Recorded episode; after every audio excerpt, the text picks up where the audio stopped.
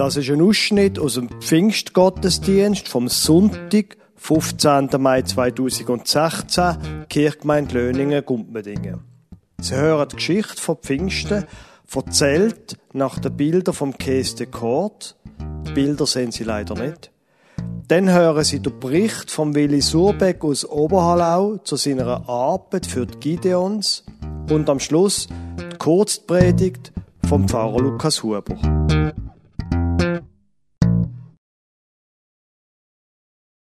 Die Geschichte fährt, so wie sie hier erzählt ist, nicht erst bei Pfingsten an, sondern noch zehn Tage vorher an Uffert.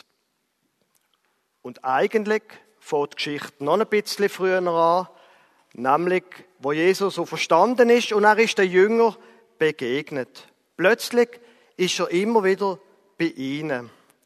Die Jünger sind beieinander und plötzlich ist Jesus dort. Und die Jünger fragen den Jesus, Du, Herr, wirst du jetzt König über Israel, jetzt wo du wieder lebst? Wirst du jetzt endlich König über die ganze Welt?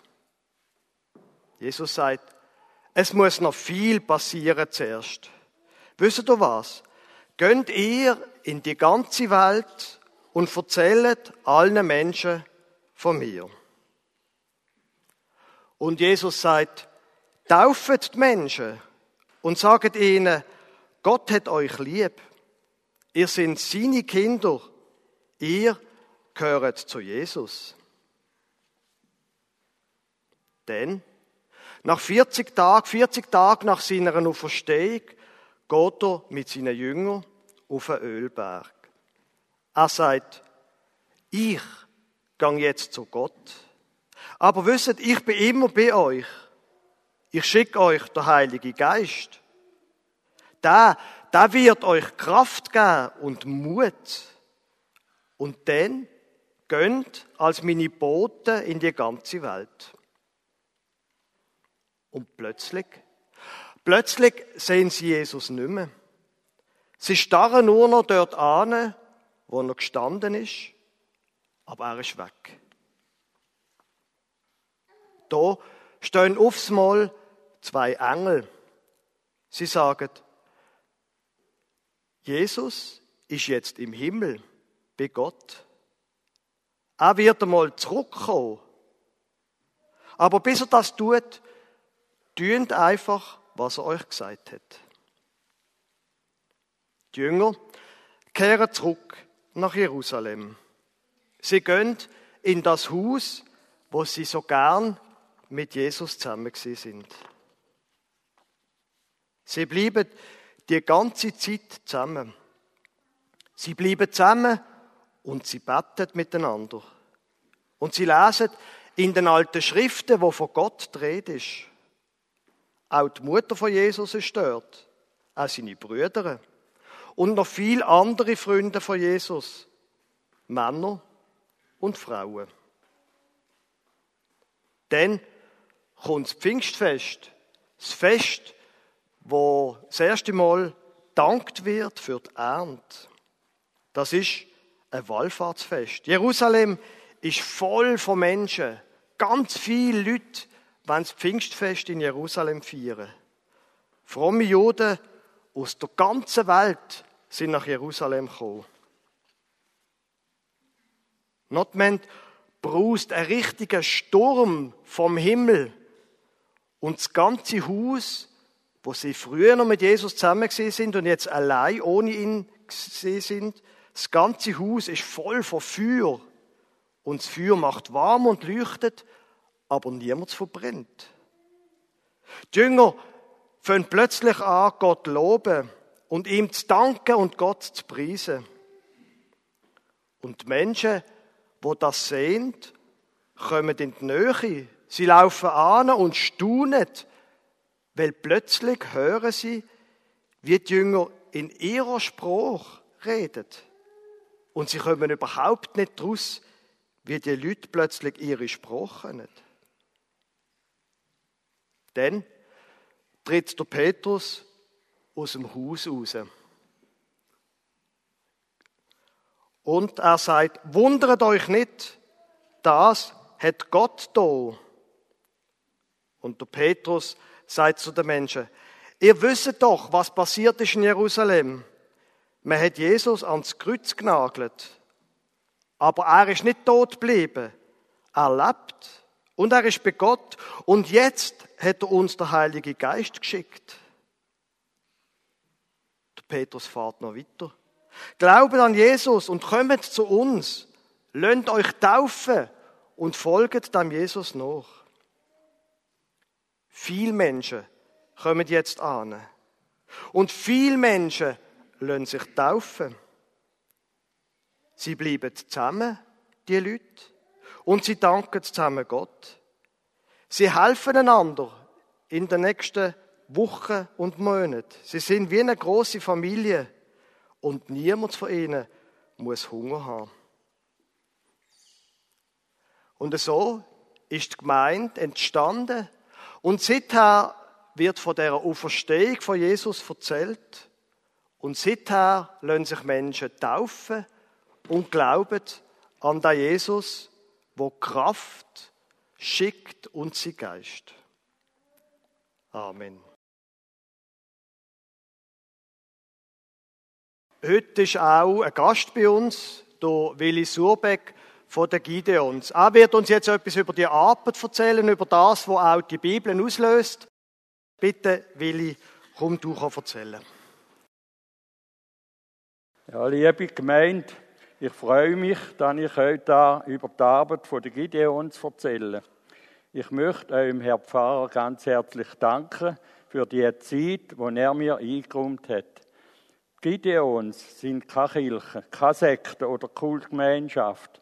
Wir sind als Laien, die zu verschiedenen evangelischen Glaubensgemeinschaften gehören.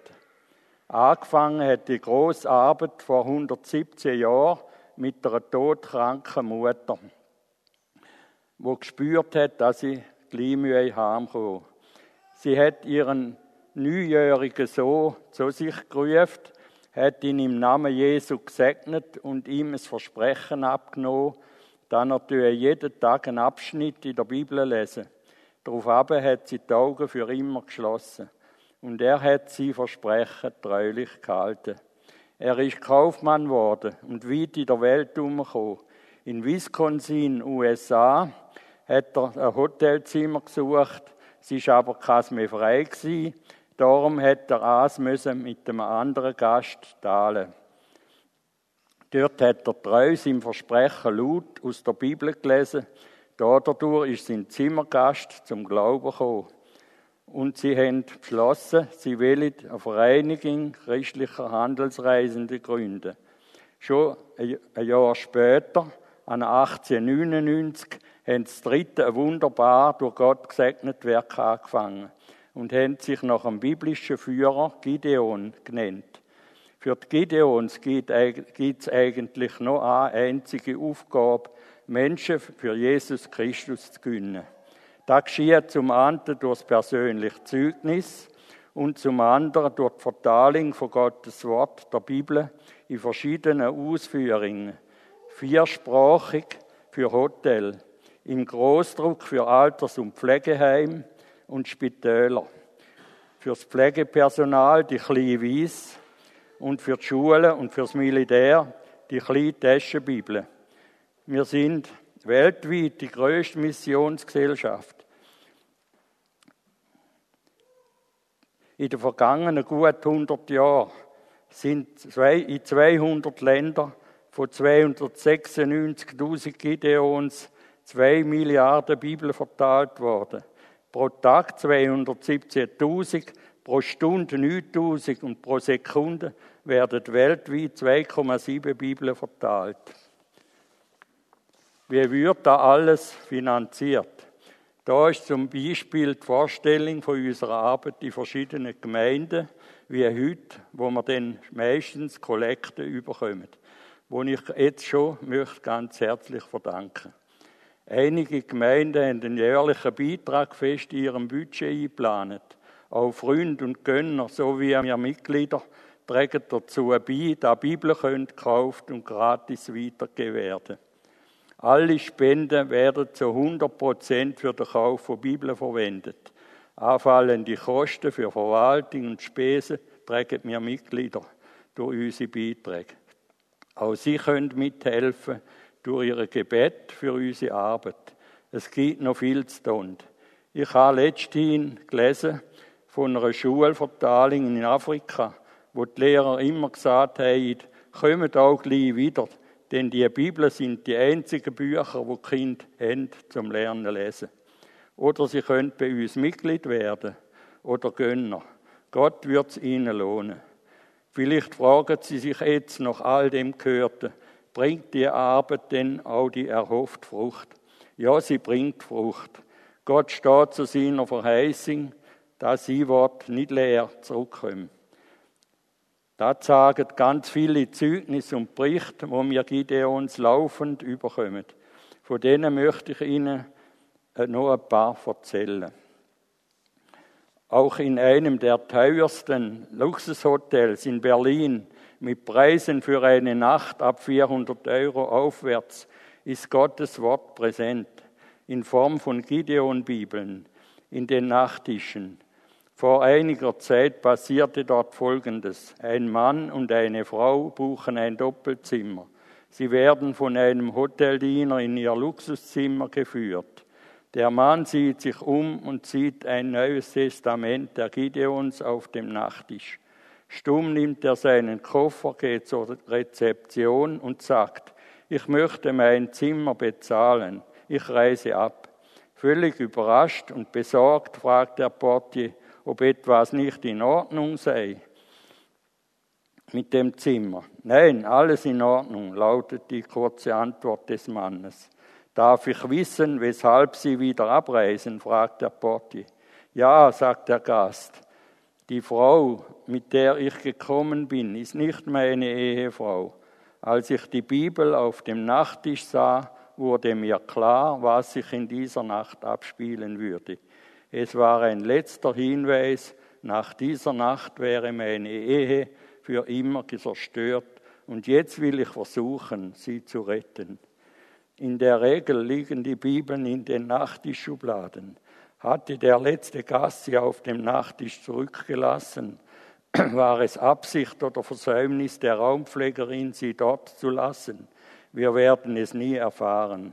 Aber sie war genau dort, wo der Herr sie gebrauchen konnte und wo er einen Menschen bewahren konnte vor der Sünde und vor der Zerstörung einer Ehe und vielleicht sogar einer ganzen Familie. Ein türkischer Schüler hat uns geschrieben, alles hat angefangen, wo mein Vater vor zehn Jahren direkt vor meinen Augen am Herzinfarkt gestorben ist.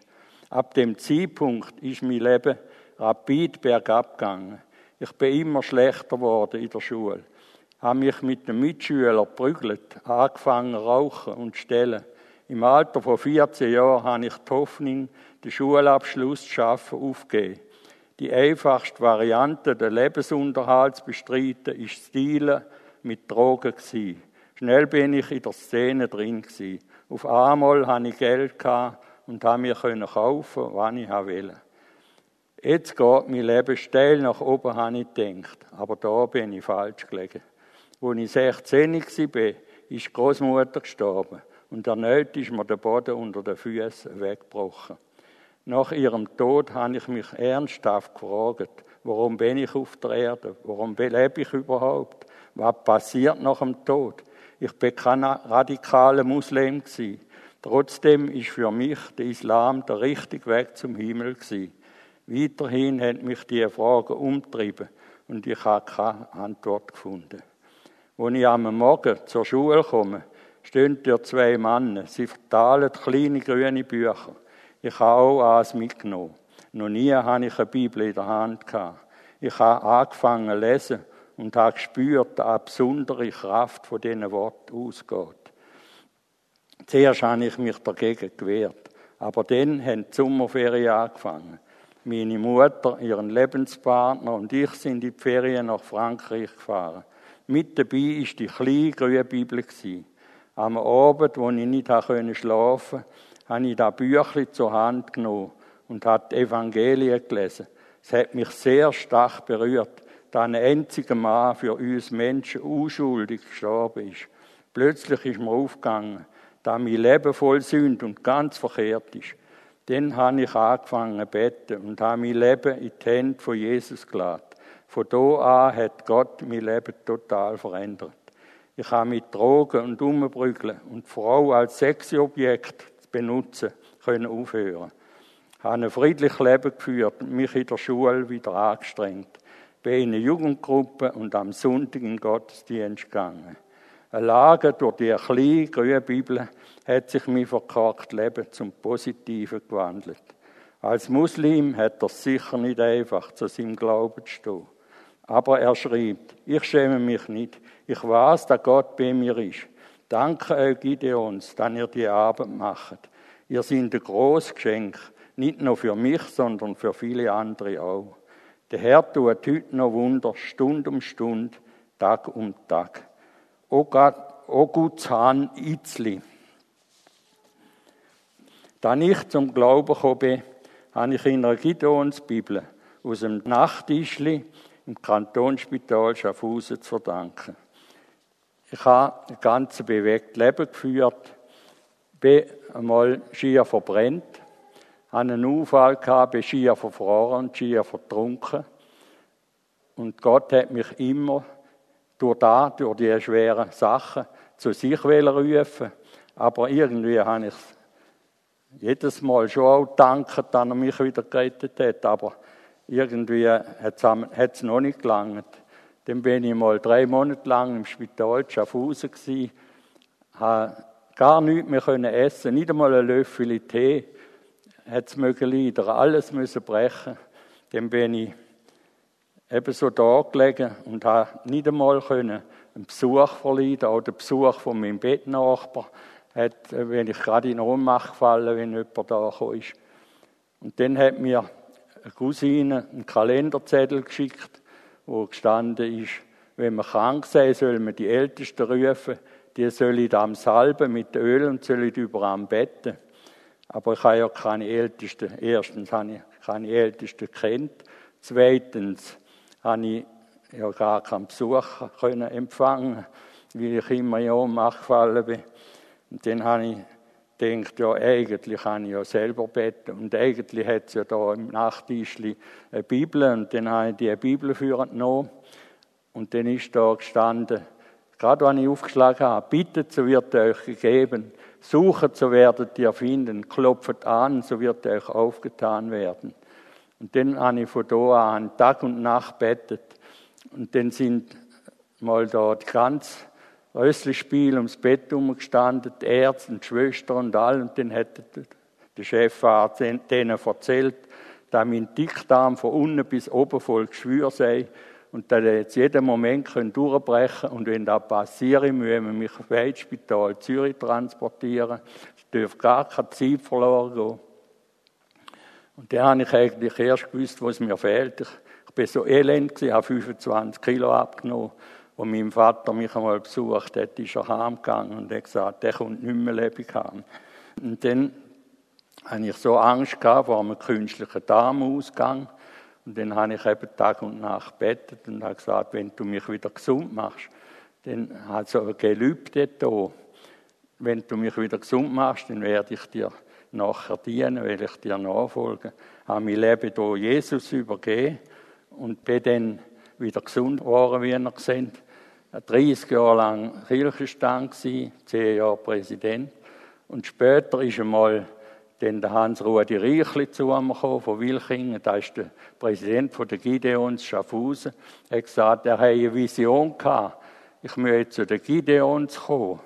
Dann habe ich gesagt, ja, nein, Hans-Rudi, das kann ich also nicht. Ich kann nicht vor die Leute herstehen reden. Und dann hat er gesagt, ja, ich habe, ich habe die Vision gehabt und du solltest eigentlich schon folgen, Gott folgen. Dann habe ich wieder Tag und Nacht betet, habe gesagt, wenn du da willst, dann ich da mache. Hat er ja versprochen, ich will dir dienen. Wenn du willst, dann ich da mache, dann musst du mir auch Kraft und, und äh, Mut geben dazu. Und äh, ich hoffe und denke, dass er mir den Mut immer wieder geschenkt hat. Vor der Ferien haben wir in der Kantonsschule 180 Bibeln dürfen verteilen, haben wir auch viele Gespräche mit diesen Jungen. Es ist immer sehr interessant, wenn wir auch mit denen diskutieren über Gott und über Jesus. Am nächsten Dienstag sind wir geschlagen, da dürfen wir sogar in die Schule gehen. Wir sind gläubige Lehrer, dürfen die Klasse erzählen, was durch die Bibeln alles geschieht, dürfen jedem Schüler eine Bibel abgeben. Und es ist eine gesegnete Arbeit. Ihr seht, was für spannende Geschichten passieren durch die Gideonsbibel. Ich könnte bis am 12 Uhr erzählen, aber ich glaube, die Zeit läuft. Danke für eure Aufmerksamkeit. Herzlichen Dank auch für euer Gebet und für eure Gaben. Und ich wünsche euch und eurer Gemeinde alles Gute. Und eurem Pfarrer natürlich auch. Danke vielmals.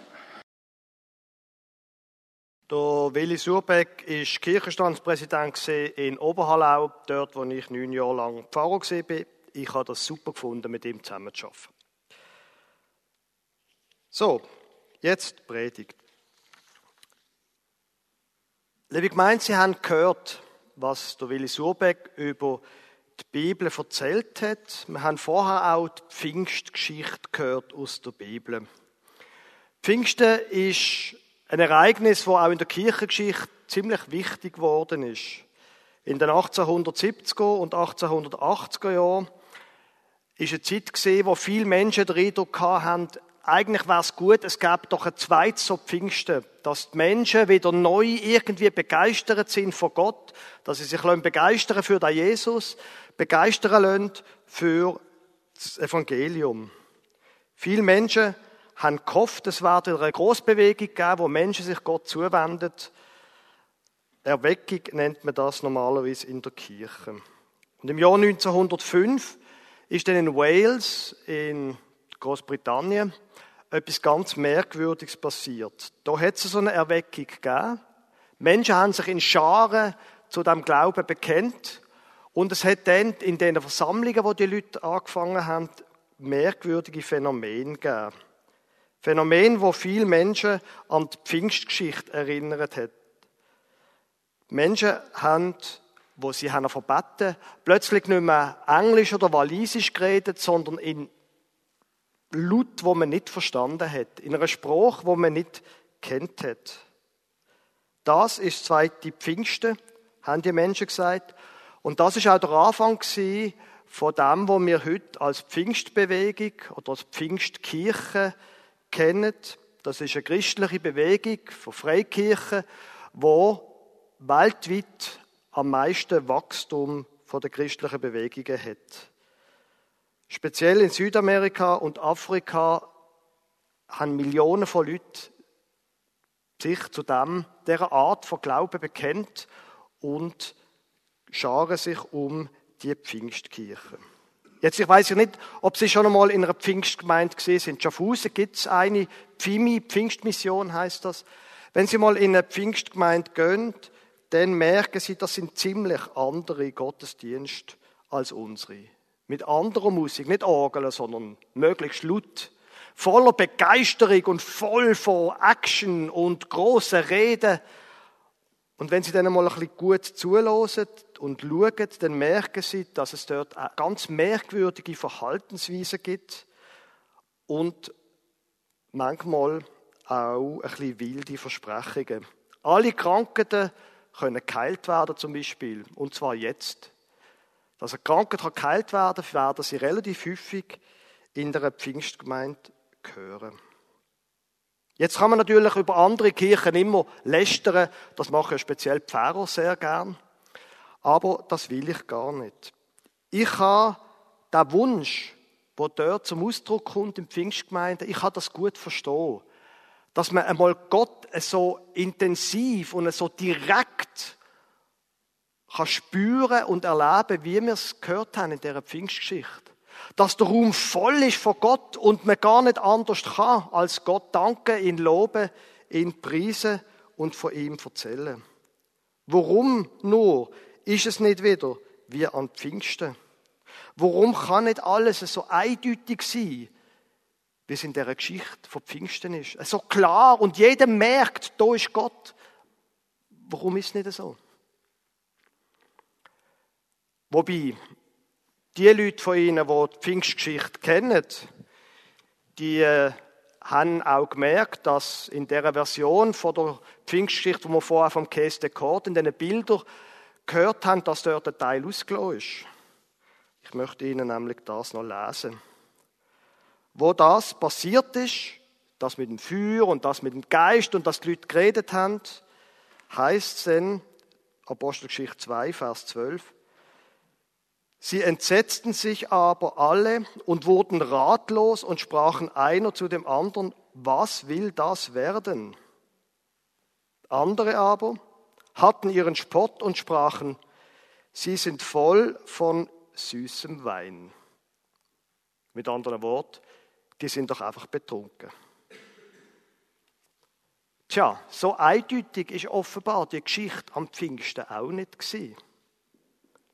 Und interessant ist, was der Petrus denn sagt. Ich tue Ihnen das einfach kurz vorlesen. Da trat Petrus auf mit den Elf, erhob seine Stimme und redete zu ihnen. Ihr Juden, liebe Männer und alle, die ihr in Jerusalem wohnt, das sei euch kundgetan und lasst meine Worte zu euren Ohren eingehen. Denn diese sind nicht betrunken, wie er meint, ist es doch erst die dritte Stunde am Tag, das ist neun Uhr morgen, sondern das ist, was durch den Propheten Joel gesagt worden ist. Zitat. Es soll geschehen in den letzten Tagen, spricht Gott, da will ich ausgießen von meinem Geist auf alles Fleisch. Und eure Söhne und eure Töchter sollen Weissagen, und eure Jünglinge sollen Gesichte sehen, also Visionen haben. Und eure Alten sollen Träume haben. Und auf meine Knechte und auf meine Mägde will ich sie will ich in jenen Tagen von meinem Geist ausgießen und sie sollen weiß sagen. Interessant, was der Petrus da sagt. Schaut mal in die Schriften. Schaut mal, das ist das, wo in der Schrift, in der Bibel verheißen worden ist. Und das, liebe gemeint, ist das, was ich Ihnen anbieten kann. Das zweite Pfingsten, glaube ich, ist nicht in unserer Hand. Dass es so eindeutig und klar wäre, ist nicht in unserer Hand. Aber das, was in unserer Hand ist, das ist eben das Buch, die Bibel. Da innen können wir die Geschichten lesen. Da innen können wir zum Beispiel von Pfingsten lesen. Und das ist das, was Gott möchte, dass wir tun. Natürlich auch wir, ähm, wie soll ich sagen, rationale und nüchterne Reformierte, auch reform nüchterne Reformierte wie ich, die können manchmal den Gott wie eine Art emotional erleben. In einem Gottesdienst manchmal mit toller Musik oder so. Oder auch eine Situation, die bei mir nicht selten passiert, wenn, ich, wenn irgendetwas passiert und ich bin verwirrt und wütig und ich gehe dann spazieren und bete dort hört mich niemand und sagt Gott, was mir alles stört und ärgert. Und wenn ich heimkomme und über die Schwelle vom Haus tritt, weiß ich ganz genau, was ich jetzt machen muss. Weil Gott mir beim Reden und beim Betten das zeigt hat. Das tut Gott heute noch. Das sind umwerfende Momente, aber der Alltag ist es so, Bibel lesen und wollen verstehen, was Gott sagen hat. Das ist das, was wir sollen tun. Ah, natürlich, noch etwas anderes sollen wir tun, heisst in dieser Bibel. Wir sollen zusammenbleiben. Das sagt der Petrus auch den Leuten. Bleiben zusammen, feiern gemeinsam. Und das, was sie gemacht haben, denn nach Pfingsten, wo sich die 3000 Leute haben taufen ist noch etwas anderes. Sie haben zusammen gegessen. Und sie haben zusammen Abendmahl gefeiert und haben sich erinnert an den Jesus. Das können wir heute auch noch. Amen.